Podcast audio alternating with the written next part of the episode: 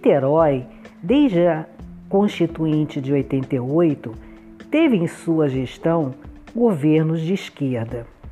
E isso me chama muita atenção, pois a maioria dos projetos, a maioria das obras urbanísticas, a maioria dos mega eventos e outras coisitas mais não foram nas áreas, digamos assim, de maior necessidade em razão de demandas sociais.